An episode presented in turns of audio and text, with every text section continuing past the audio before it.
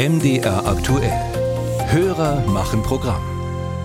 Da geht's heute um die Rente. Im Laufe des Arbeitslebens erarbeitet sich ja jeder Angestellte nicht nur sein täglich Brot, sondern auch Rentenpunkte. Je mehr, desto höher die Rente. Und diese Rentenpunkte können auch übertragen werden. Bei einer Scheidung zum Beispiel auch auf die Ex-Frau oder den Ex-Mann. So war es auch bei einem unserer Hörer. Nun ist seine Ex-Frau verstorben und er stellt sich folgende Frage. Die hat ja von mir die Rentenpunkte gehabt. Jetzt ist sie tot und die Rentenpunkte müssten doch dann an mich wieder übergehen, oder? Dass ich da mehr Rente bekomme.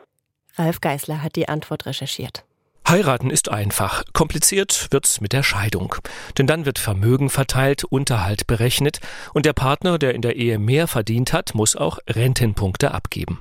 Das nennt sich Versorgungsausgleich. Doch was passiert, wenn der oder die Ex nach der Trennung verstirbt?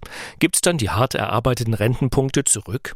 Tatsächlich kommt es auf die Umstände an, sagt Ralf Jahn von der Deutschen Rentenversicherung. Grundsätzlich sieht der Gesetzgeber keine Möglichkeit vor, die im Rahmen einer Ehescheidung durch den Versorgungsausgleich abgegebenen Rentenpunkte zurückzubekommen. Aber es gibt eine Regelung, die besagt, wenn der begünstigte geschiedene Ehegatte stirbt und dann nicht länger als 36 Monate diese Rente bezogen hat, dann kann man auf Antrag diesen Versorgungsausgleich dem Grunde nach rückgängig machen und diese Entgeltpunkte, umgangssprachlich gesagt, sich zurückholen. Hat der verstorbene Ex-Partner noch gar keine Rente bezogen, gibt es die Rentenpunkte auf Antrag auch zurück.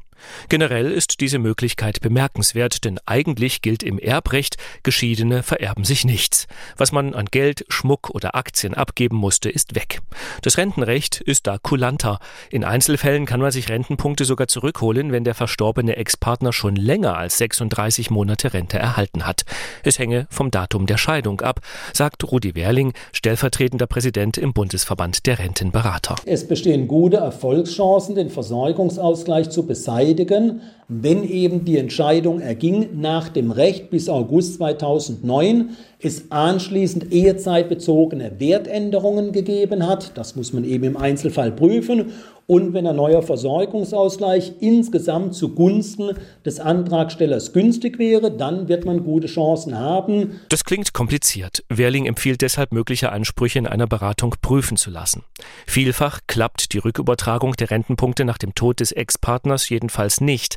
Und wenn die eigene Rente dann nicht zum Leben reicht, dann müsse man andere Maßnahmen prüfen, sagt Ralf Jahn von der Deutschen Rentenversicherung. Ja, abgesehen von den Sozialleistungen, die jeder Bundesbürger beantragen kann, also zum Beispiel Wohngeld und so weiter, könnte er in Erwägung ziehen, die Grundsicherung im Alter zu beantragen. Das geht ab der Regelaltersgrenze und dann wird diese Rente gegebenenfalls aufgestockt auf ein gewisses Existenzminimum. Das klingt fast schon simpel im Vergleich zum Hin und Her mit den Rentenpunkten.